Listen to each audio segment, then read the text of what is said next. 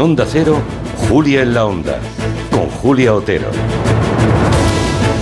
Influencer es uno de esos anglicismos que, bueno, se han ido metiendo lentamente en nuestra vida lingüística y social y comunicativa hasta el punto de vivir una auténtica inflación de influencers.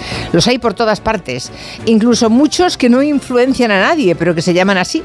Bueno, digamos que en general los influencers son personas que teóricamente mueven voluntades a través de las redes sociales y a golpe de clic. Hasta el momento, parecían no responder a ninguna ley ni a ningún código ético o profesional.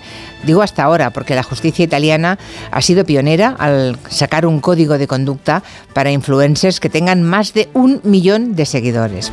A partir de esa cifra, se les equipara ya a medios de comunicación y tienen las mismas obligaciones, entre ellas, por ejemplo, dejar claro cuando los contenidos son patrocinados, son publicidad. ¿Por qué los italianos se han puesto serios? Pues para evitar otro escándalo como el de Chiara Ferragni, que es en Italia la, influencer más importante, que ha sido multada recientemente con un millón de euros porque promocionaba un producto que teóricamente era, tenía fines benéficos y no, era falso. Ahí se estaba haciendo rico alguno. Así que hoy en el tiempo de